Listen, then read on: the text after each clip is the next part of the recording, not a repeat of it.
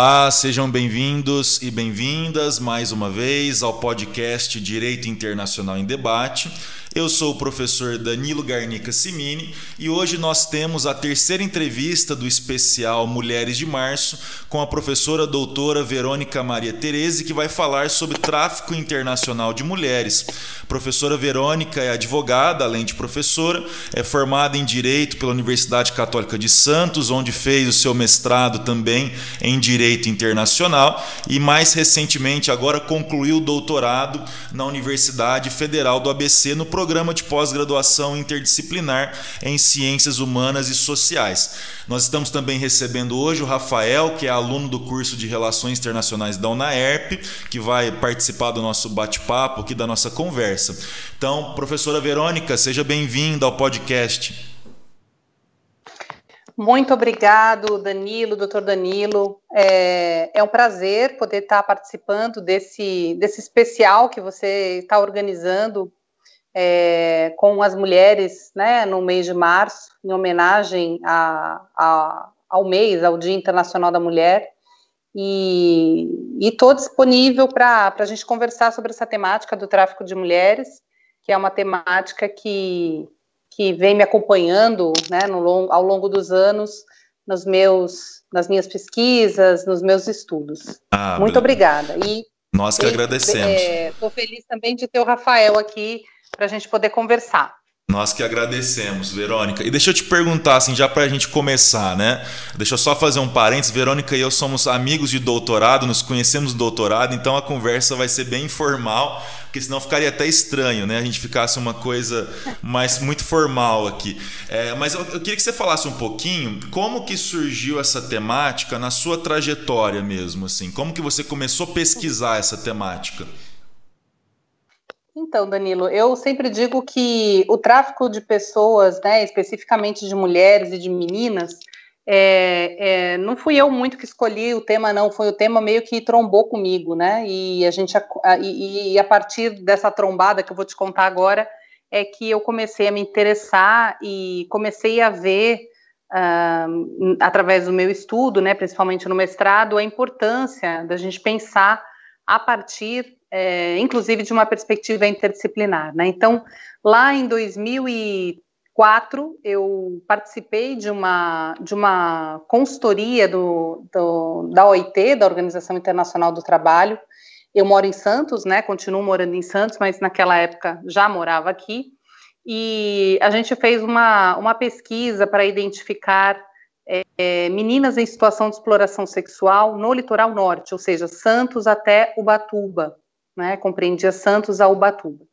E nessa pesquisa de identificação de meninas em situação de exploração, a gente se deparou né, com uma situação, 2004 eu estou falando, hein? O Brasil ratificou o Tratado Internacional de Tráfico, que depois a gente conversa sobre ele também, em 2004. Então, era uma temática muito nova naquele momento, ninguém sabia muito bem o que era o tráfico de pessoas, né? E a gente se deparou com uma rede de tráfico de meninas que vinham do sul para cá para trabalhar num porto aqui próximo da cidade de Santos. É, a partir daí é que eu comecei a, a me interessar pela temática, a compreender o que está por trás né, da, do, do fenômeno do tráfico de pessoas, e foi aí que eu comecei a pesquisar no mestrado e depois, agora mais recentemente, bem recentemente, né, Danilo, uhum. a, o tráfico de o tráfico a partir da construção de um regime internacional com enfoque em direitos humanos. É, só para completar e de repente já juntar com outras perguntas, é, o meu mestrado, naquele momento, eu fiz o meu mestrado em 2006, ou seja, faz tempo, né? Em dois, eu comecei em 2006, 2005 e terminei em 2007. Em 2005, é, o meu mestrado foi fazer um, um estudo comparado é, de como se dava o enfrentamento do tráfico de pessoas é, no Brasil e na Espanha. E por que a escolha da Espanha? Porque a Espanha, naquele momento em que existia a primeira pesquisa sobre tráfico de mulheres, indicava a Espanha como o principal destino nas rotas de tráfico. Então, é, digamos que eu comecei a estudar o tráfico junto com, junto com o Brasil, digamos assim. O Brasil começa a pensar a questão do tráfico de pessoas em 2002, 2000, 2002, quando é feita a PESTRAF, que é essa primeira pesquisa, e a partir daí eu começo a estudar junto e começo a, a pensar junto a questão do enfrentamento ao tráfico de pessoas aqui no Brasil. Você comentou do tratado, acho que é importante. É, me explica um pouco assim esse tratado, a importância desse tratado dentro da temática do tráfico. Então, a gente tem é, alguns tratados internacionais de antes de 2000, esse tratado é de 2000, né? É a, é, existe uma convenção, que é a Convenção é, contra o Crime Organizado Transnacional, que é uma convenção do âmbito da UNODC, é, é uma, é, ou seja, é uma convenção no âmbito da Organização é, das Nações Unidas para Drogas e Crimes, é, que pretendia fazer um controle né, do crime organizado transnacional. O tráfico de pessoas entra como uma das escolhas de temas de crime transnacional, é uma escolha política, na verdade, assim como armas, drogas e tráfico de imigrantes, contrabando de imigrantes. Um, e a partir daí, junto com esse grande tratado é, do crime organizado transnacional, existem alguns protocolos adicionais a essa convenção, e uma delas, um deles é o Protocolo de Palermo, conhecido como Protocolo de Palermo, que é o protocolo contra o tráfico de pessoas. É, esse protocolo é do ano de 2000, né? Essa normativa é do ano de 2000, mas a gente tem algumas normativas anteriores, é, claro, com suas várias deficiências, né? Que não conseguem trazer um conceito para o tráfico internacional de pessoas. Digamos que o protocolo de Palermo e a Convenção contra o Crime Transnacional, mas especificamente o protocolo de Palermo, ele traz um conceito para o, o crime do tráfico de pessoas. E a partir daí é que os países, internalizando essa normativa, começam a criar normativas internas para o enfrentamento. E aí se começa a desenvolver um regime internacional de enfrentamento ao tráfico internacional de pessoas. Né? É, eu diria, Danilo, e acho que isso é o mais importante, e é a partir daí, a partir dessa percepção que eu desenvolvo meu doutorado depois, eu diria que é, o protocolo de Palermo e, o, e o, a Convenção contra o Crime Transnacional, eles são uh, protocolos e são marcos normativos que partem é, da necessidade da responsabilização, da criminalização do, do crime, né, mas que não pensam especificamente a questão da proteção e do atendimento às vítimas de tráfico. Muito pelo contrário, né, também se utiliza a questão do tráfico de pessoas para fazer um controle de pessoas, um controle das fronteiras, né? É, ou seja, eu começo a criar políticas com a suposta pretensão de proteger de vítimas de tráfico, quando na verdade o que eu estou querendo fazer é fazer um controle de fronteiras, um, um controle migratório nas fronteiras. Então veja, né, eu estou falando demais, não estou te dando a oportunidade de falar. Imagina, mas, imagina. É, e o que é interessante compreender na, na questão do tráfico de pessoas, no tráfico internacional de pessoas, é que se constrói um regime com a pretensão de se controlar um crime, mas na verdade o que se quer é fazer outras coisas também, que é o de controlar a mobilidade humana. Né? Quando na verdade o que está por trás do tráfico de pessoas é, é, é, combater um fenômeno que visa basicamente a exploração das pessoas. Né? Uhum. O tráfico de pessoas, traficar uma pessoa sempre é com a finalidade da exploração dessa pessoa. E aí, né, é, sei lá, o conceito de tráfico, ele traz né, essa questão de que a finalidade sempre é a exploração e há diversas formas, no mínimo, o protocolo de Palermo fala, no mínimo, algumas formas de exploração, como exploração sexual, principalmente mulheres e meninas, né, mas também a homens e meninos, uh, a questão do trabalho forçado, trabalho escravo, a questão é, da, da, da extração de órgãos, né, é, da venda de órgãos, por exemplo, a questão de matrimônios forçados, é, adoção ilegal, são algumas das finalidades. Mas o que está por trás sempre disso, né, Danilo, é a questão da exploração das pessoas. É a utilização, muitas vezes, de pessoas que estão em condições de precariedade, por diversas questões, que aí envolve uma questão de fenômeno, fenômeno do tráfico, que não é necessariamente o crime, né, e que coloca essas pessoas em condição de vulnerabilidade, de precariedade, é, fazendo com que essas pessoas até aceitem é, se, se aventurem numa condição migratória que as levará à exploração uhum. é, de qualquer condição, né? Então, assim, é, deixa, eu, deixa eu ver se eu tenho entendido. Deixa eu fazer um parênteses também, porque a professora Verônica é uma das mais novas doutoras no Brasil, então a gente, a gente nem conversou direito sobre a tese dela. E, enfim, ela estava envolvida Sim. ainda nessa coisa da burocracia pós, pós-defesa, né, Verônica? Ainda estou, viu, Danilo? Ainda estou. É, então, pelo que você está me falando, essa normativa internacional, ela não tem um viés, digamos vou utilizar uma palavra bem ampla, mas um, um viés humanitário. Seria uma questão mais de controle é, de fronteiras, pelo que você falou, e uma questão também mais repressiva. Aí eu acho que aí talvez que entra a sua tese, seria assim, nesse sentido, de tentar trazer essa discussão do tráfico para os direitos humanos, seria mais ou menos isso? Sim, na verdade, Danilo, o que eu procuro fazer no doutorado é mostrar, né? É, eu, é, a minha pergunta de pesquisa é: estamos diante da construção de um regime internacional de proteção e de enfoque, né, a, no, ao, é, no âmbito dos direitos humanos? Porque o que a gente tem como regime construído é um regime nesse aspecto que você colocou, de controle de fronteiras, de repressão ao crime. Mas e as vítimas, né, que são de, de verdade quem deveria estar sendo protegida? É, como eu disse, e aí eu vou resgatar um pouco o que você traz agora, é, o, o, a normativa do tráfico, ela parte de uma organização que pensa o crime organizado, né, e não a questão dos direitos humanos das pessoas ou das vítimas. É diferente do que acontece, vou fazer uma comparação um pouco ruim, mas que dá para entender o que eu quero dizer, é o que acontece, por exemplo, com o regime de refúgio, regime internacional de refúgio. Regime de refúgio ele foi feito para proteger aquelas pessoas que se encontram em condição de refúgio. Ponto. Os estados devem acolhê-las sem perguntar se ela veio de A, B, C ou se ela veio é, que condição é, né? Em que condição de migração ela veio. Ela se declara, ela se autodeclara refugiada, ela precisa ser protegida até que se investigue e se garanta aquela condição de refúgio, né? O status de, o status de refúgio.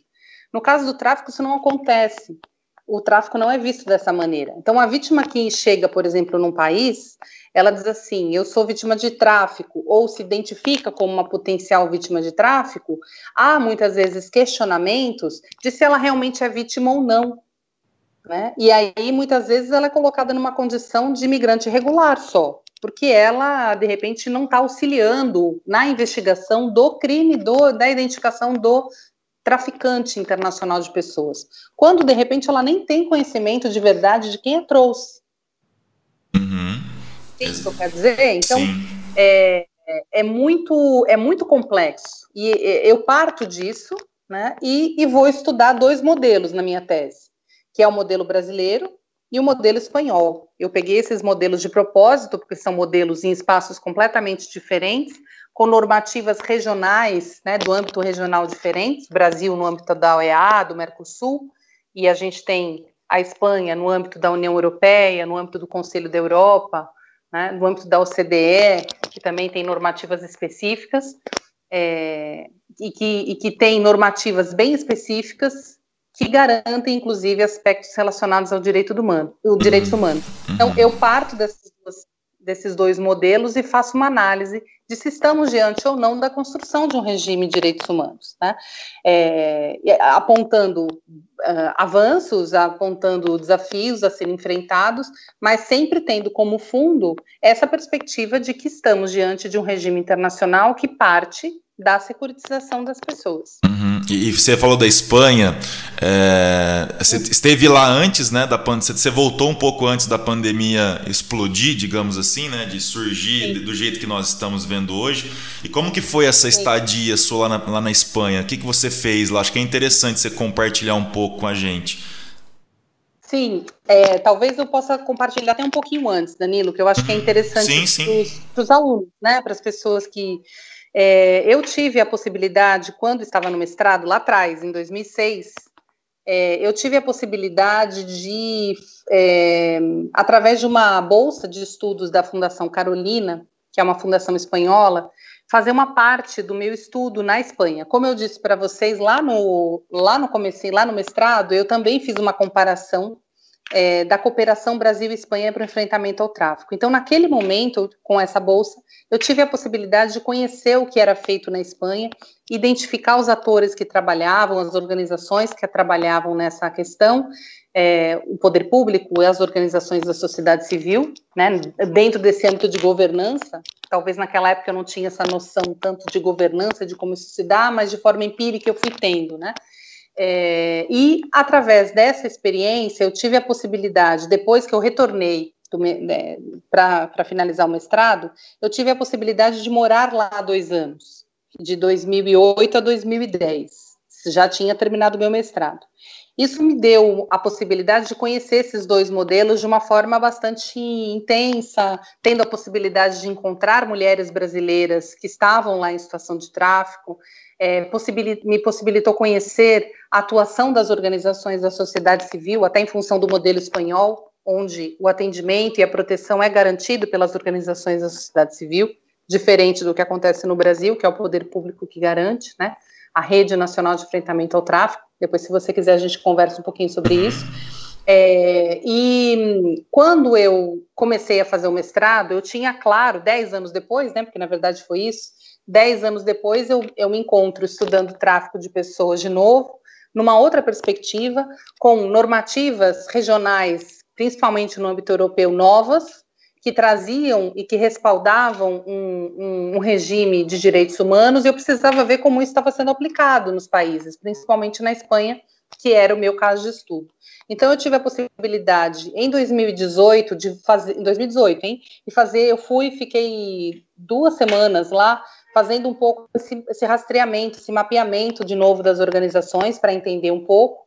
E em 2020, é, diria 15 dias antes da gente se fechar dentro de casa, eu tive a possibilidade também de voltar e de fazer uma estadia lá na Complutense, na Universidade de Complutense, é, fazendo as entrevistas dos atores, né? Aí eu já tinha, é, eu já tinha autorização do Comitê de Ética da, da Universidade, da UFBC, para poder fazer essas entrevistas qualitativas. E aí eu entrevistei poder público espanhol e brasileiro, organizações da sociedade civil brasileiras e espanholas, no caso lá na Espanha, e é, mulheres brasileiras que estivessem na Espanha, brasileiras ou não, eu entrevistei algumas que não são brasileiras, e aqui no Brasil também entrevistei uma mulher que retornou, né? Então, é, essa possibilidade de fazer esses, essas viagens é, é, de estudos, né, digamos assim, de pesquisa, elas são muito importantes porque ajudam a gente. É muito diferente você conseguir a informação é, à distância, né, pela internet. Outra coisa é você ir e ver como é de verdade o trabalho dessas uhum. organizações ou do poder público, você olhar e conseguir perguntar na hora né, o que, o, é, como é que está sendo desenvolvido. Um, claro que depois, né, Danilo, quando eu voltei, a gente teve que se fechar e muitas das entrevistas que eu tinha agendadas aqui no Brasil para fazer com atores, eu tive que fazer online mesmo, né? Eu fiz, uhum. Mas muitas online porque não tinha como. É, e tudo bem, elas aconteceram, porque eu já tinha um contato com essas pessoas, não eram pessoas novas, mas é lógico que não é a mesma coisa, né? Sim, mas sim. É, é, eu falei no começo, né, que nós temos a presença hoje do Rafael. O Rafael é me orientando aqui no curso de RI da UNAERP e ele tem muito interesse por essa temática. Então, Rafael quer fazer alguma pergunta? Aproveitar a especialista na matéria aí. Se quiser fazer alguma pergunta, é só habilitar o microfone aí. É, boa tarde, professor. Boa tarde, professora. É um grande privilégio estar aqui presente. É, dado da fala que a professora já, do que ela já informou a gente até agora, é uma das perguntas que eu queria fazer é que é, existe um censo que já, já tem determinado, queria saber, na verdade, se já tem um censo de como que foi determinado a forma como esses, eu vou chamar de cartéis, né, que como eles operam né, em função do tráfico humano né, de que forma que nos dias atuais existe um comércio tão grande para essa área de tráfico humano, exploração sexual, e como eles ainda executam essas tarefas. Então, Rafael, é, o que eu, eu vou te dizer a partir de onde eu estudei, né, e como eu estudei e o que eu consegui identificar. É, aqui no Brasil, as redes de tráfico de pessoas, elas não são super mega organizadas, por assim dizer. Né? É, existe uma informalidade nas redes e muitas vezes as pessoas que são levadas para fora, né, falando de tráfico internacional, elas são cooptadas por pessoas é, próximas a ela, que pode ser uma amiga, que pode ser um, uma pessoa, é, uma, uma parente, inclusive, é, alguém que ela conhece no seu próprio ambiente de trabalho. Então, um, o convite se dá de uma forma muito informal. É claro que por trás disso há uma rede, né? mas que não é uma rede é, mega ultra organizada. São, uh, uh, no caso, por exemplo, do Brasil e da Espanha, o que a gente percebia era existe sim um ponto de contato com essas mulheres que de alguma maneira acabam convidando outras e, e acaba virando uma bola de neve, né? Uma acaba levando a outra. E o que há sim é uh, muitas vezes o auxílio no valor da passagem e desse, dessa viagem até a Espanha. E quem está por trás de tudo isso é o dono, por exemplo, do espaço onde essa mulher vai se prostituir, né? onde essa mulher vai ser explorada sexualmente. É, e, e, e uh, isso é um tipo de rede, né? essa é uma forma, um, um, uma modalidade Existem outras modalidades, é, por exemplo, do leste europeu, as redes nigerianas, né, de mulheres africanas e principalmente de nigerianas na Espanha, elas têm outras características.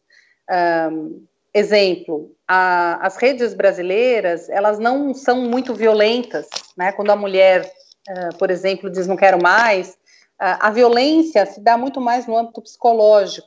Olha, eu sei onde sua família mora, eu sei onde seu filho estuda, uh, eu sei exatamente quem são, né, quem é o teu, o teu grupo de pessoas próximas.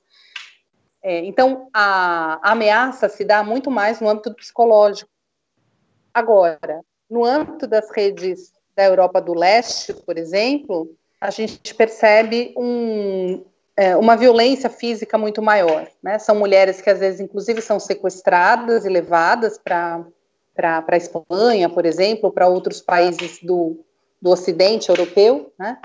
E, e essas redes elas são muito mais violentas, muito mais. Tem um filme que retrata muito essas redes do leste, que é um filme que chama Trafficking, que eu não vou lembrar como chama em português, mas se eu contar um pouquinho do filme, vocês vão lembrar. É uma menina é, americana, que o pai é tipo um MacGyver, assim, que é, é levada, ela vai para a França com uma amiga, e a rede é, a, a sequestra elas duas, e o pai, que é o, esse super mega MacGyver, que, que é da CIA, ou sei lá, do FBI, não sei, ele acaba desbaratando essa rede. Depois eu vi mais dois ou três filmes, é, que era uma rede albanesa, da Albânia. Não sei se vocês conhecem esse filme, mas ele retrata muito bem essa, essa violência, né, essa truculência dessas redes do, do leste europeu. Uh, as redes, por exemplo, de africanas, né, as redes africanas, elas é, utilizam muito a questão da, da cultura, da cultura africana, religiosa, que são, por exemplo, os vudus.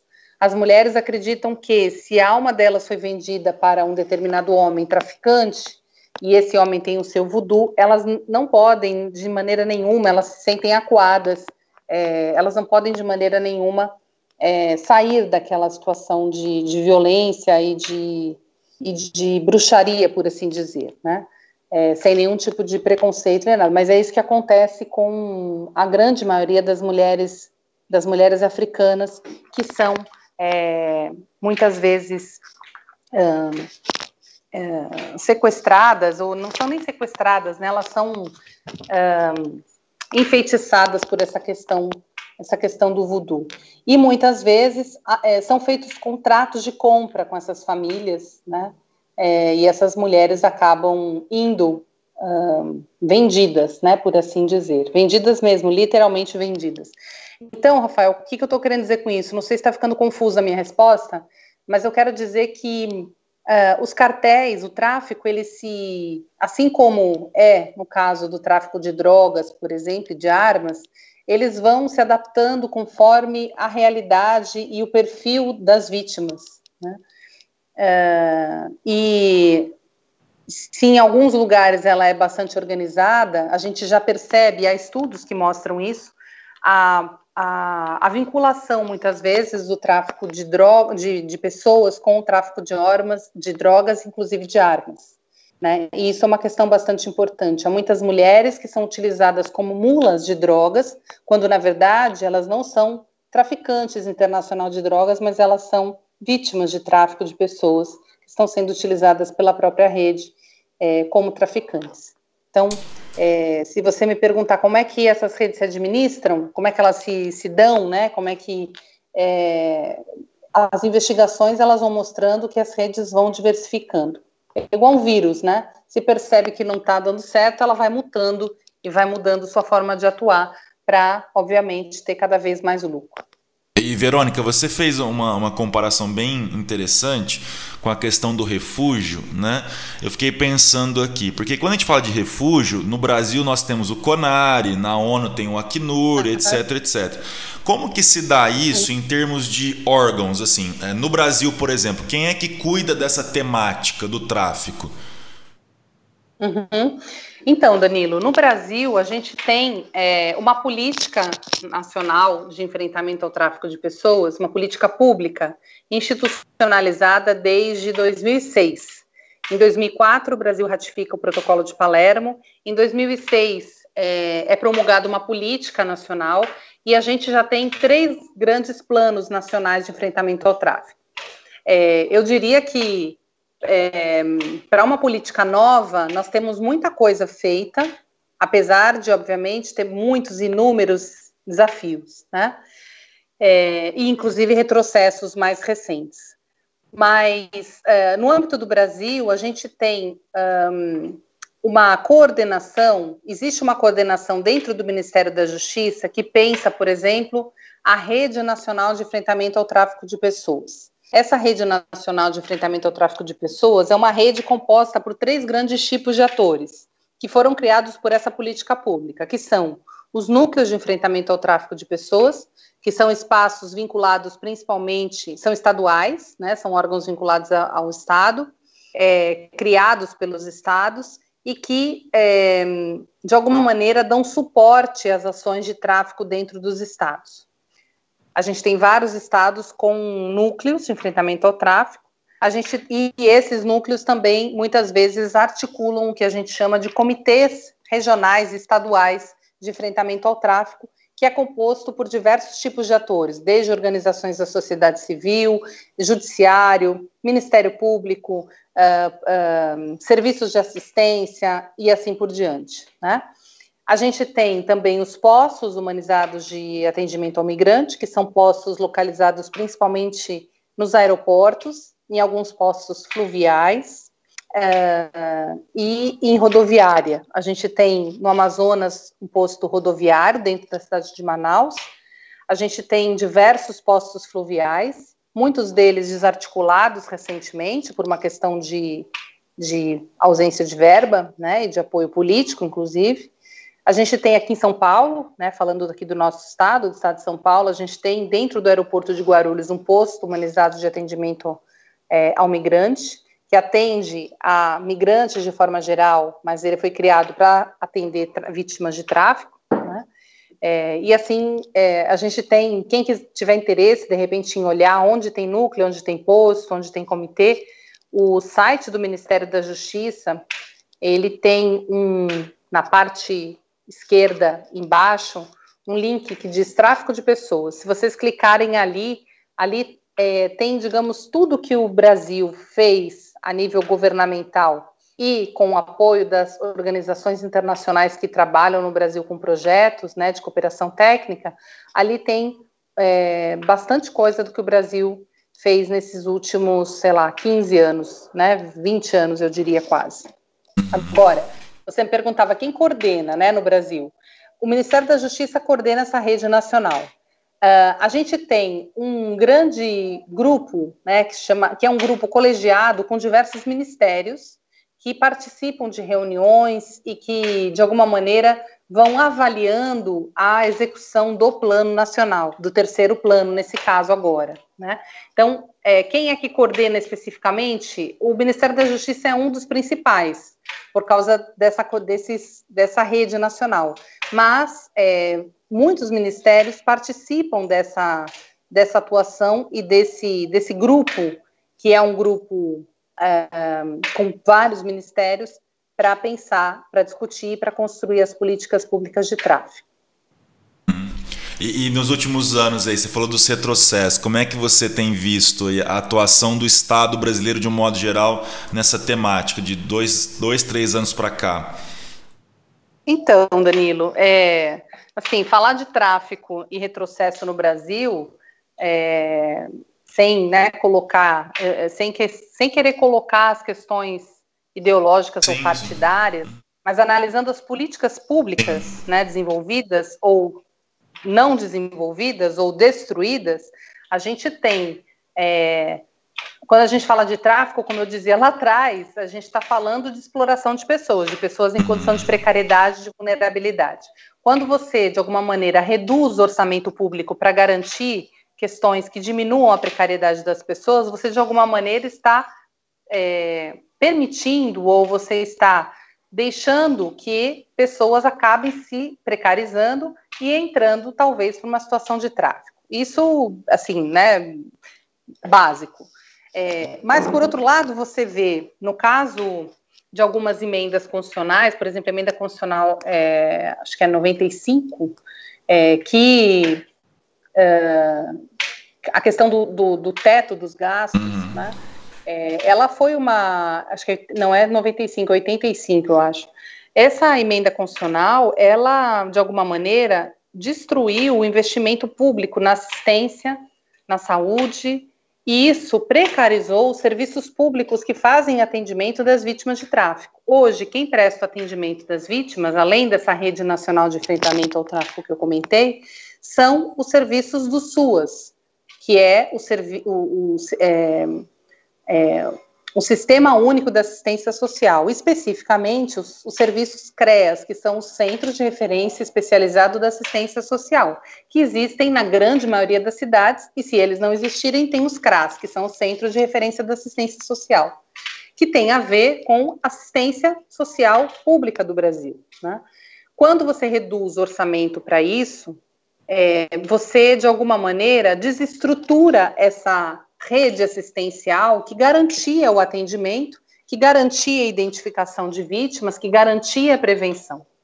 Né? Então, isso para mim é um retrocesso enorme que foi dado, e a gente percebe isso, né? Depois é, eu posso até falar o título da tese, ela vai estar disponível na plataforma CAPES depois, a gente, eu vou liberar para que qualquer pessoa possa acessar, e me interessa que as pessoas acessem e que possam, a partir daí, desenvolver né, outras pesquisas, é, a gente percebe a diminuição de casos. De dois anos para cá, a gente tem visto uma diminuição de casos. Será que diminuíram porque não tem mais tráfico ou será que diminuíram porque a gente não está conseguindo chegar neles? É, então, tem várias questões que estão sendo colocadas, que estão sendo postas pelo, pela assistência, né, eu, tenho, eu, eu, participei, tenho participado de discussões sobre a questão é, da, da, assistência em si, de forma geral, e que de alguma maneira interfere especificamente na política de assistência ao, ao tráfico de pessoas, às vítimas de tráfico, é, e que é um desmonte, né, é um desmonte dessa política pública, sem contar outras políticas que também estão sendo é, prejudicadas por essas questões. É, outro exemplo de retrocesso. A gente, dentro, é, há, um, há um ano e meio mais ou menos, foi baixada uma, uma, medida, uma medida provisória que é, restringia, diminuía a participação de alguns conselhos é, nacionais, estaduais e municipais, de atores, principalmente atores não governamentais, e diretamente é, eliminava a existência de alguns conselhos, né? No âmbito, você deve ter acompanhado isso, uhum, Danilo, também. Sim. Vários conselhos de várias, de várias ordens, não só na, no âmbito da assistência ou da saúde, mas no, na área ambiental, é, na área da educação, em diversos, né? É, os conselhos nacionais, principalmente, foram muito prejudicados, e vários comitês, entre eles o Comitê é, específico, especializado de tráfico, que é a CONATRAP, que é o Conselho Nacional, Comitê é, Nacional de Enfrentamento ao Tráfico, a CONATRAP, ela foi desmantelada, eu diria assim, né? Ela tinha uma participação paritária de organizações da sociedade civil que eram votadas de forma aberta, de forma ampla, é, e se limitou a participação de menos da metade dessas organizações é, da sociedade civil. Então, hoje você tem um comitê basicamente constituído por ministérios e a participação bem pequena das organizações da sociedade civil. E, e eu falo isso como uma perda, né, como um retrocesso, porque quando a gente vai analisar a questão do regime internacional de enfoque em direitos, essa construção desse regime, que eu, que eu fiz questão de desenvolver na tese, a gente percebe a importância da atuação das organizações da sociedade civil na construção desse regime com enfoque em direitos. Muitas vezes são essas organizações que trazem a discussão da garantia de direitos às vítimas de tráfico. Claro que caberia, e no âmbito das relações internacionais, isso se dá, a questão da governança, a atuação das organizações da sociedade civil, até que ponto essas organizações não defendem interesses próprios, etc, etc, etc. Mas quando a gente analisa a questão do tráfico, né, e eu faço na tese uma crítica à atuação, muitas vezes, de algumas organizações, né, de alguns perfis, a gente percebe, por outro lado, a grande importância da atuação dessas organizações para a construção desse regime com enfoque em direitos. Sim. Ou, pelo menos, de denunciar né, a ausência de direitos às vítimas. Sim. É só fazendo um parênteses, você falou da questão da participação. Na minha tese de doutorado, eu tenho estudado a proteção jurídica internacional do, da pessoa com deficiência. E lá também, nessa temática, é de fundamental importância a participação da sociedade civil. Né? Inclusive, na, é, na Convenção da ONU sobre os Direitos da Pessoa com Deficiência Lá tem lá uma, uma, um artigo que fala, olha, as políticas públicas voltadas às pessoas com deficiência devem ser formuladas, implementadas, etc., com a participação das entidades representativas da sociedade civil, né? Então, quando a gente uhum. tem esse, esse Uh, enfim, esse retrocesso né, na questão da, da sociedade civil, da participação da sociedade civil, acaba também sendo uma, violação ao, ao, próprio direito internacional, né? porque todos os documentos Sim. internacionais realçam a importância da participação da sociedade civil. Né? Então, a, acaba sendo uma violação. Antes de passar a palavra de novo para o Rafael, eu acho que eh, assim, esse tema como você já falou, é, mostra muito assim, a importância da cooperação internacional. Né? Que queria que você falasse um pouquinho sobre isso também, a, da cooperação internacional nessa temática do tráfico internacional. Sim, sim, Danilo. Só eu, eu falo só para complementar, né? Você falou da questão da, da participação das organizações da sociedade civil no âmbito do tráfico. É, existe é, uma relatora especial Internacional de Tráfico, no âmbito da ONU, que está vinculado ao Conselho de Direitos Humanos da ONU, e os últimos relatórios de 2009 para cá, essa, esse órgão foi criado em 2005, 2004, 2005. De 2009 para cá, relato, os relatórios dessa, dessa, dessa instituição, né, desse, desse, dessa figura que foi criada, que é o relator especial para tráfico de pessoas, relator internacional, é, ele traz é, justamente a necessidade da incorporação de espaços institucionais nos estados para diálogo com as organizações da sociedade civil.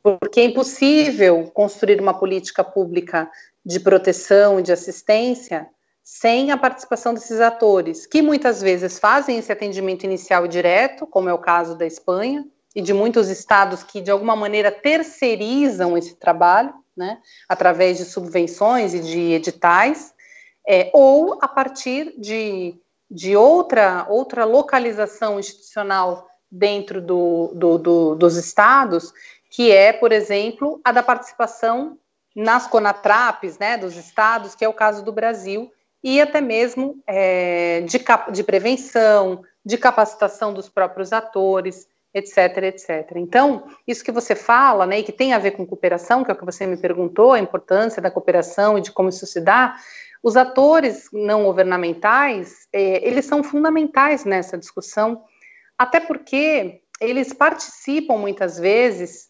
é, dos relatórios de avaliação dos estados. Isso acontece muito na Europa através de um grupo que chama Greta, que foi criado por uma convenção específica de tráfico em âmbito regional e que estabelece esse grupo para fazer avaliação dos estados de como eles estão incorporando aquela convenção.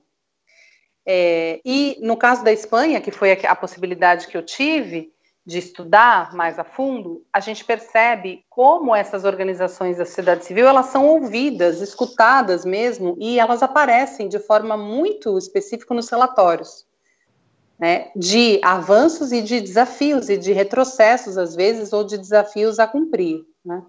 Então, é, hoje, quando a gente fala de cooperação, Danilo, e acho que o tema do tráfico permite muito isso, e acho que por isso ele é tão apaixonante, apesar de ser horrível, né, imaginar que as pessoas são traficadas, mas a temática como um todo, ela é fascinante porque ela permite a gente estudar muitas coisas de forma interdisciplinar, entre elas a cooperação, a cooperação entre os estados, a cooperação principalmente entre, entre atores. Né? A gente pode falar de, de mecanismos mais tradicionais de cooperação internacional, mas cada vez mais a gente vê mecanismos é, não tão formais que permitem a cooperação entre os estados e uma maior efetividade, por exemplo, na proteção e na atenção às vítimas. Né? É, vou te dar um exemplo de, de disso. Uh, eu tive a possibilidade de acompanhar alguns retornos de vítimas, por exemplo, que estavam na Espanha para o Brasil, é, por programas de retorno voluntário, que são programas específicos, financiados até pelo Estado, né? É, claro que há muitas críticas a esse programa de retorno, mas a gente percebe muitas vezes a cooperação entre as próprias organizações que atendem essas mulheres, fazendo toda uma articulação com as organizações do Brasil e com a rede pública, que são as redes, que são essa rede nacional de enfrentamento ao tráfico, que são os postos do aeroporto e os núcleos para fazer esse primeiro acompanhamento e encaminhar para os serviços públicos, que são os CRES e os CRAS, como eu falei. É, claro que não dá para a gente desenhar, né? Porque é tudo um áudio que a gente está fazendo, mas você imagina que uma vítima da Espanha ela é acompanhada desde lá até ela chegar na sua casa e continuar o acompanhamento aqui no Brasil. Ah, acontece em todos os casos? Claro que não. Mas a gente poderia fazer isso se a gente tivesse maior articulação e maior, é, é, não digo financiamento em dinheiro, mas também, né, mas maior incentivo à atuação dessas organizações. Então, a gente tem desde uma organização estatal para garantir o retorno dessa vítima, né? E a gente tem a articulação de atores que não são governamentais, mas que se articulam através de informalidades e de uma governança que ultrapassa os limites do Estado e é muito mais rápido, mais ágil do que esse Estado e que permite que essa mulher seja acompanhada no seu retorno é, por muito tempo, inclusive depois. Rafael quer aproveitar aí a nossa especialista. Ele, eu sei que ele tem várias perguntas para você ainda, Verônica. Vamos lá, Rafael. É, bastante ainda. É, eu, eu, vou aproveitar que você mencionou sobre o, o censo da ONU, né? Que você ainda uhum. comentou desde, 19, desde 2019, né? Eu tinha até já, já lido um, um último trabalho que eles publicaram, uhum. que é o de 2019 mesmo, e eles identificaram que o tráfico pessoas e a exploração sexual eles têm crescido de maneira exponencial. E eles uhum. salientaram ainda no, durante esse, essa pesquisa deles que esse tráfico de pessoas já tinha arrecadado mais de um bilhão de, de dólares é, só com o tráfico de pessoas, exploração sexual, que foram arrecadados para as organizações criminosas né, nos últimos anos. Então, a minha pergunta é, sendo essa dentro desse contexto, a gente pode dizer então que existe uma falha muito grande no sistema internacional, né? não pensando só no caso do Brasil e Espanha, né? Porque a gente sabe que não é só para lá que existe o tráfico, mas existe uma falha no sistema internacional perante o problema? É, então, Rafael, sim, eu diria que o grande problema é que a gente vive num mundo globalizado capitalista que gera situações de exploração das pessoas e nas relações de trabalho e nas condições de vida das pessoas. Esse é o grande problema, eu acho que a gente tem. é, começa por aí, né? Quando a gente vive nessas relações, nesses estados e nessa condição é, capitalista, é, neoliberal, em que as pessoas elas, elas deixam de ser, elas só servem se elas forem úteis, né? E a gente coloca pessoas em situação de precariedade, muitas vezes elas aceitam entrar por esses esquemas, mesmo, com, mesmo consentindo, né? E por isso, inclusive, você me dá a chance de dizer que o protocolo de Palermo estabelece que, mesmo que a pessoa consinta, ou seja, o consentimento dado pela pessoa é irrelevante para a caracterização do crime de tráfico. Isso significa o quê? Mesmo que a pessoa diga, não, eu quero ser explorada lá na cana-de-açúcar, eu estou indo lá, eu quero ser explorada, eu quero ser explorada na prostituição, o que for, ela é considerada uma vítima de tráfico, porque se entende que ela está numa condição de vulnerabilidade tal que não permite que ela é, diga de forma diferente. Né? Isso leva a muitos questionamentos, que não, não, não dá para falar agora rapidamente, mas é, inclusive de, de utilização dessa questão da vulnerabilidade para diminuir o empoderamento dessas pessoas, é, mas existe sim uma falha internacional, mas eu não digo que seja de mecanismos, viu, Rafael, de controle também. É, mas o que gera muitas vezes o tráfico é a corrupção interna nos estados, né? A, o tráfico de pessoas, de drogas e de armas dialoga diretamente com a questão da corrupção. Como é que pode, por exemplo, haver tráfico de crianças para fins de adoção ilegal? Uma criança só sai do país se ela tiver documentos. Para que ela saia do país com documentos, alguém precisa ser subornado para fazer um documento falso, concorda? Então, é, a gente está falando de corrupção os, dentro do próprio Estado. Né? Então, os problemas são inúmeros, viu, Rafael? Os problemas é, dentro dos estados são inúmeros e eu diria que os mecanismos, muitas vezes, de controle internacional são, são também outros problemas. Além de que, como a gente sabe, a gente está falando de um, de um crime que é, é tipificado num, numa, numa normativa internacional, mas que cada Estado internamente tem a possibilidade de legislar e de dar um conceito diferente para aquele crime.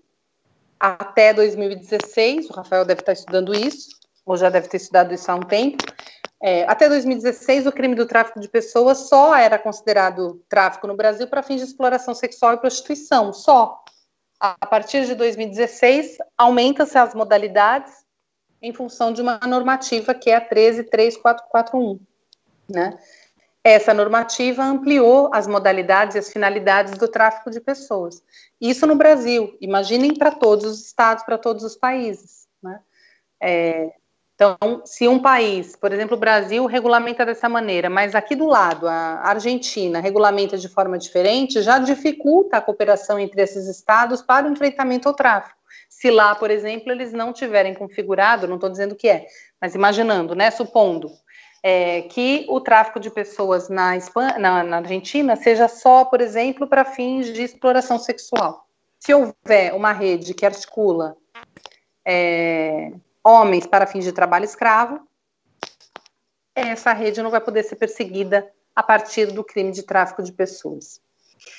Então, Rafael, não sei se eu estou respondendo a sua pergunta. É, o tráfico de pessoas ele movimenta muito dinheiro, e movimenta mesmo, porque diferente das drogas e das armas, as pessoas podem ser traficadas muitas vezes, né? Até o seu fim, até o seu consumo final, é, diferente da droga e da arma que você vende uma vez e acabou, né? É, e uh, as pessoas elas são postas em situações de exploração por muito tempo e às vezes por diversos traficantes. Então, ela gera assim muito dinheiro, né? E é muito mais difícil você identificar uma pessoa vítima de tráfico do que você identificar a droga. Né? A droga, a gente vê aqueles programas na televisão é, achou a droga escondida em qualquer lugar, é droga, não tem o que discutir, né? Saiu o azulzinho, o pote, o, o negocinho lá que eles usam, aquela, aquela, aquela, aquele solução. composto, né? É aquela solução para identificar se é droga ou não, que fica azul, né? Ah, saiu azul, papel, o negocinho, pronto, é droga, a pessoa, né? Já sabe que está ali caracterizado o crime de tráfico de drogas. É, a arma também, você achou uma arma, não tem o que discutir. Agora, uma pessoa, né, muitas vezes a pessoa, como eu disse, ela consente em ir. às vezes porque ela não sabe o que ela vai fazer, às vezes porque ela sabe, mas ela se vê numa condição X que ela assume aquilo. Né? E ela não vai dizer para a autoridade, não, eu sou vítima de tráfico, eu estou aqui, estou indo traficada, eu quero, desejo e vou. Né? É muito mais difícil de você identificar. E muitas vezes é por isso que também os estados se aproveitam para fazer aquele controle migratório que eu falava para vocês lá no início. Né? Você, na, na desculpa de que você está cuidando das pessoas para elas não serem exploradas, traficadas, você acaba restringindo o acesso a pessoas que não estão sendo traficadas também, né? mas que estão em projetos migratórios é, de busca de trabalho, de melhores condições de vida. Rafael quer perguntar mais alguma coisa? Aproveita aí. Quero, quero sim. Não sei se eu te é... respondi, Rafael. Te respondi? Não, respondeu perfeitamente, professor. Então tá bom. É, eu fico até meio quieto que eu estou assimilando e anotando tudo que eu posso aqui. é, pensando nessa mesma resposta que a senhora deu, é, hum. no Brasil, pelo que eu consegui encontrar, é, a questão da prostituição ela não é considerada crime, né? O que é não. considerado crime, pelo que eu vi, é a cafetinagem, né? É exploração, é. é.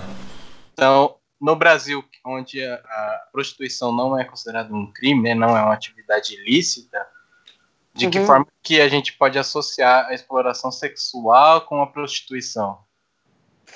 É, na verdade, Rafael, a, a, prostituição, isso é uma, uma grande discussão a nível teórico e acadêmico, principalmente das feministas, né? A prostituição, em alguns, em alguns países, ela é considerada um crime, porque se entende que é uma forma de exploração da mulher é, por si só, né? É colocar a mulher como uma condição de objeto. Mas em outros, outras feministas, outros estados, por exemplo, a Holanda, entende que a prostituição pode ser sim uma prestação de serviços e ali não há qualquer situação de violência contra a mulher, quando, obviamente, é consentido, quando aquela mulher recebe pelo serviço, etc, etc. Né? É, uma coisa é a prostituição livre, e agora eu não vou, não vou omitir minha opinião em relação à prostituição ou não, mas uma coisa é a gente falar de uma mulher que de forma livre, de forma autônoma, decide e diz que quer é, se prostituir para ganhar dinheiro. Né? Isso é uma coisa. Outra coisa é a gente falar da exploração sexual, ou seja, pessoas que são submetidas a uma situação de, de, de prostituição, com exploração, sem horários, sem, é, sem a possibilidade de decidir com quem vai ou não é, ter determinado serviço, né? É, uh, sem ter a possibilidade de sair daquele espaço, uh, não recebendo de forma correta sobre o seu, o seu trabalho, né? É, isso é outra situação, entende, Rafael? Então, quando a gente fala, o Brasil teve essa discussão e tem essa discussão até hoje, né? Existem grupos que entendem que a prostituição ela deve ser livre e a gente tem quem discute que a prostituição é sim uma forma de exploração sexual. Agora, quando a gente fala de tráfico de pessoas, a gente está falando de prostituição forçada, de exploração sexual de uma pessoa. E a gente não está falando de prostituição livre. Então, é, com isso, eu estou dizendo que sempre que uma pessoa estiver em condição de exploração, pode haver tráfico. Tá? É, existe no Brasil um movimento de, de, de mulheres é, a favor da prostituição e pelo direito da prostituição, que é um grupo muito forte e que questiona, inclusive, muitos, é, é, muitos posicionamentos ou muitos discursos de que toda mulher que é que se prostitui é vítima de, explora, é vítima de exploração sexual, né? É, principalmente movimentos de prostitutas, de prostitutas é, é, de associações de prostitutas livres que dizem que pode sim, deveria sim ser considerado uma forma de trabalho e, é, e que isso é muito diferente da exploração sexual de pessoas, né, de mulheres e de homens. É, é, muito diferente da gente falar, por exemplo, da prostituição infantil, que a gente não chama de prostituição, a gente chama de exploração sexual. Né? Se entende que a criança, a menina, a adolescente, ela não tem condições ainda de decidir ou de definir que aquilo é um trabalho, até porque não deve haver trabalho, trabalho infantil, né? E é, sempre se considera uma menina colocada nessa condição em condição de exploração sexual. Quer não, perguntar? Não quer... sei se eu te respondi também, mas é mais ou menos isso. Foi até lento que eu estava pensando. Quer é, pergun- aproveitando só. Vai lá, vai lá, vai lá, Rafa, pode perguntar. Só aproveitando a questão dos movimentos, dos movimentos feministas, é, na, na atualidade tem tido uma luta maior dos movimentos feministas a nível mundial na luta contra as atividades do tráfico humano? Contra o tráfico humano, não. As próprias, as próprias mulheres que defendem a prostituição, elas são contra o tráfico humano e contra a exploração sexual. Né? Quem defende a prostituição livre não defende a exploração sexual, defende a prostituição livre. Se todas as pessoas tivessem condições livres de trabalho, se poderia considerar, por exemplo, a prostituição como uma atividade sexual, como uma atividade laboral. Né? É, mas é, o, os movimentos é, as próprias mulheres feministas que entendem a prostituição como uma atividade de trabalho, elas são contra o tráfico de pessoas. Não há uma proximidade de, de ser a favor do tráfico, muito pelo contrário. Né? Elas só entendem que a prostituição pode ser considerada uma forma livre de trabalho. Né? E que a exploração sexual, sim, é que deve ser combatida, e o tráfico para fins de exploração sexual também. O que acontece, Rafael, muitas vezes, que às vezes gera uma dificuldade de se entender a prostituição livre, e que quando a gente fala de mulheres em condições desiguais de decisão, a gente fala que talvez ela não tenha condições de se auto, de auto decidir, né? Isso não é uma decisão livre, é uma decisão condicionada. Muitas vezes é o que se diz, né? Agora, é, vou te dizer, com, agora vou te falar como alguém que teve a possibilidade de conversar com muitas dessas mulheres, né, que foram vítimas de tráfico, mas que naquele momento não viam a prostituição como algo é, ruim e não eram prostitutas nos seus lugares de origem. Isso é o mais interessante. Né? Essas mulheres uh, utilizaram a prostituição como uma estratégia migratória, ou seja, elas sabiam exatamente o que elas queriam fazer, que era migrar para tentar melhorar sua condição de vida e garantir condição para os seus filhos que ficaram em, em destino, né? É, e são, eram, são pessoas que diziam: olha, eu vou fazer isso agora e depois eu vou fazer outra coisa. Vai ser por pouco tempo. Né? O que elas muitas vezes não sabiam eram as condições reais as quais elas iam se encontrar na situação de exploração sexual. Né? E muitas vezes a violência é decorrente dessa situação. É, então, por que, que eu estou dizendo tudo isso, Rafael e Danilo? Uhum. Porque muitas vezes as estratégias migratórias elas estão vinculadas a situações de trabalhos precarizados, de trabalhos precários? É, que as levam muitas vezes a situações de exploração. Mas essas pessoas, elas não são pessoas é, bobinhas, que não sabem o que elas querem fazer. Elas sabem muito bem o que elas querem fazer e elas utilizam esse mecanismo para poder, o mecanismo, por exemplo, do exercício da prostituição, para poder, é, para poder realizar essa estratégia de migrar. Rafael quer perguntar mais alguma coisa? Do que eu tenho aqui no momento é isso mesmo. Verônica, eu ia te aproveitar e perguntar assim, para quem se interessa pelo assunto, você que tem estudado isso há muito tempo, é, existe alguma sugestão assim de, de, problemática dentro desse assunto, algum, enfim, alguma coisa que você acha que ainda falta estudar dentro desse assunto, uma dica que você poderia dar para quem está interessado nesse, nessa temática? Ah, Danilo, eu acho que tem muitas coisas que. O bom da ciência é isso, né? O bom de estudar e de, de, de trabalhar na área acadêmica e na área de pesquisas é isso. A gente vai abrindo várias portinhas que podem abrir, que podem abrir horizontes para frente, né?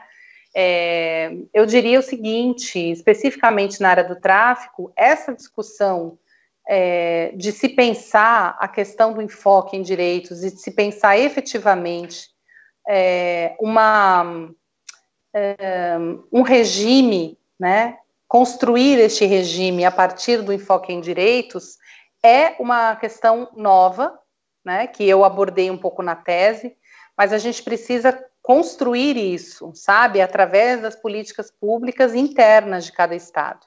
Cada estado tem que tomar consciência de que efetivamente essa discussão do regime internacional é, com enfoque em direitos ele deve ser internalizado. As vítimas devem ser consideradas vítimas e a gente precisa desassociar essa questão das questões migratórias, mesmo que muitas vezes a gente esteja falando de pessoas migrantes. Né?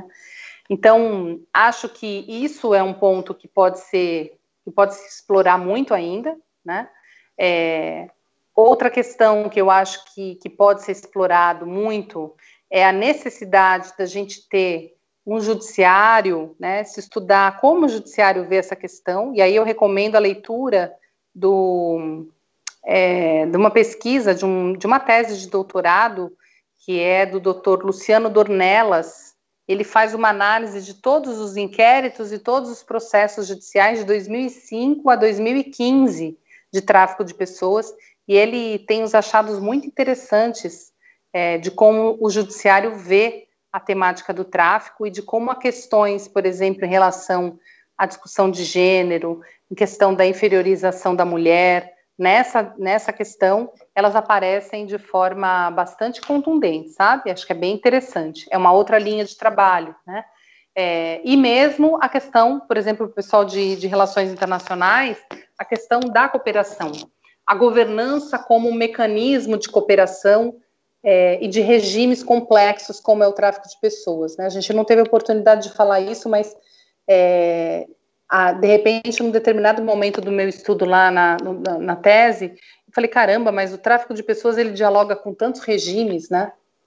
E aí a gente percebe, aí eu fui ler alguns textos e eu cheguei numa autora que chama Laura, é, Laura, não vou lembrar o sobrenome dela agora, mas ela fala sobre os regimes complexos e, e, o tráfico de pessoas é um típico exemplo de regime complexo. Ele dialoga com o regime internacional de trabalho, o regime internacional é, da infância, o regime internacional de migração, o regime internacional de refúgio, regime internacional do, do crime transnacional, regime internacional dos direitos humanos, e é, ele está ali no meio, né? Ele está no meio dialogando com todos esses regimes. Então, a questão dos regimes complexos para as novas para as novas realidades internacionais, acho que é um tema muito legal de estudar.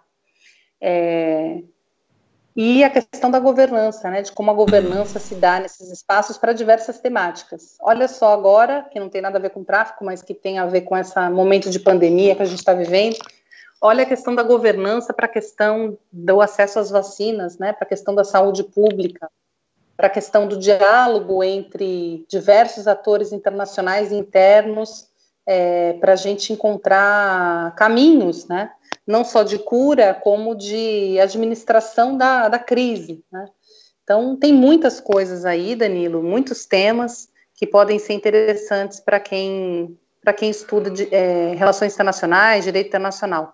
Eu diria que cada vez mais, e acho que os seus alunos têm sorte de ter você como professor, porque você é um profissional que está sempre se inovando, sempre estudando coisas novas, é, a gente tem que olhar as temáticas que a gente estuda de forma tradicional na faculdade, sempre com um olhar para o que a gente precisa, né? Ser um, uma pessoa que descobre mecanismos, não talvez não tão formais, mas que possam dar resolução prática para as questões que a gente está vivendo. Acho que isso é o mais importante de qualquer profissional que se forma hoje é, que se forma, que vai atuar na prática e que vai trabalhar na academia, né, trazendo ou tentando trazer soluções para essas questões também práticas que são colocadas dia a dia aí na nossa na nossa frente. É, é. E a sua tese que em breve estará pública, né? Vai, vai, tá, vai ter acesso aí na internet, que é, certamente vai ser uma referência aí para quem estuda a temática do tráfico, do tráfico internacional de mulheres.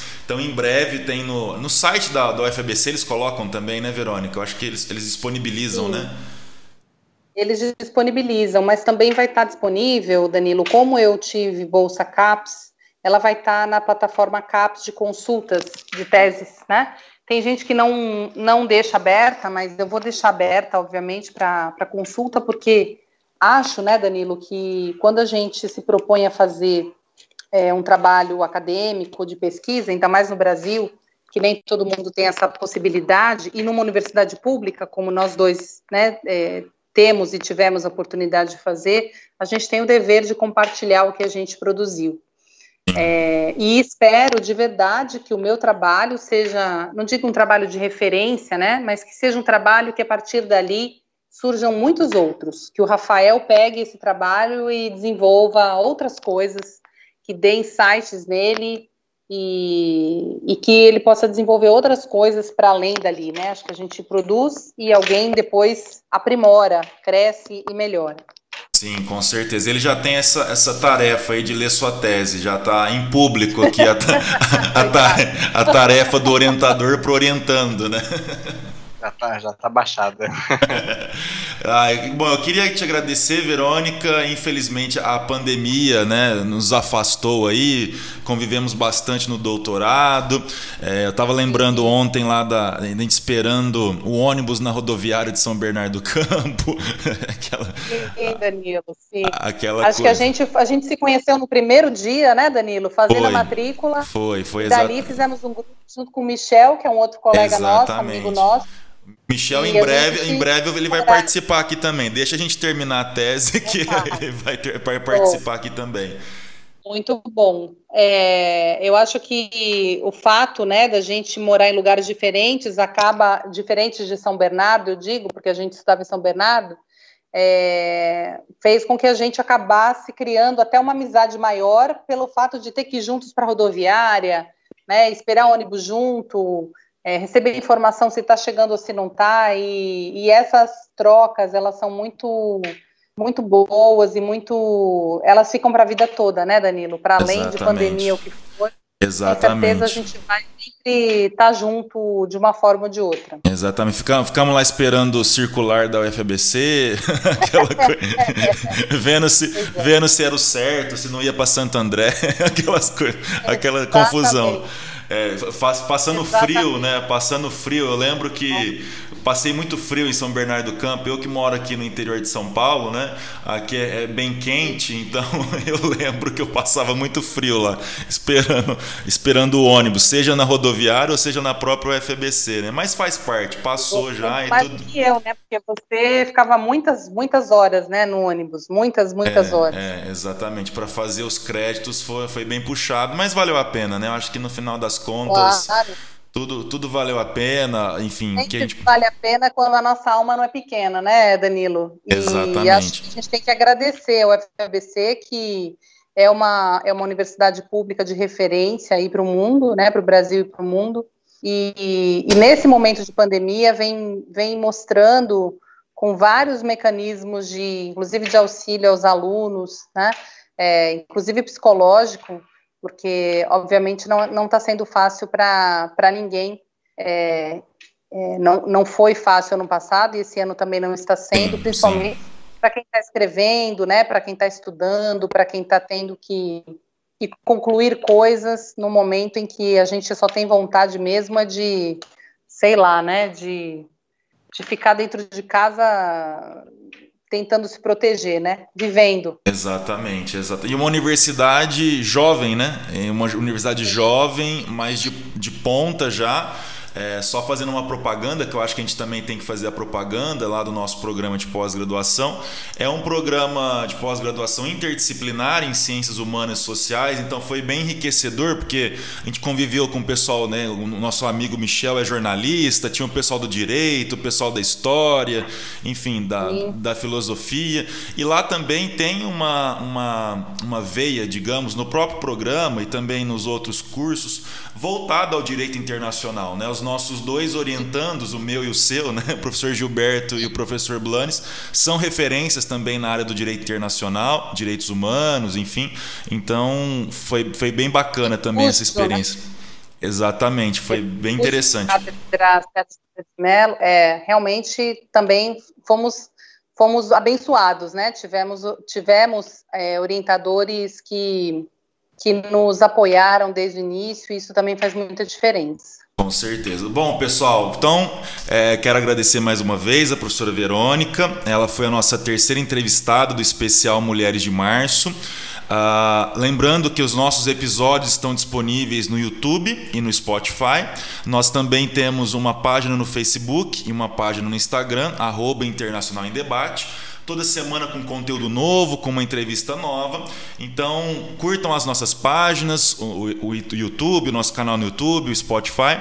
E nos vemos então no próximo episódio, na próxima entrevista. Um forte abraço a todos.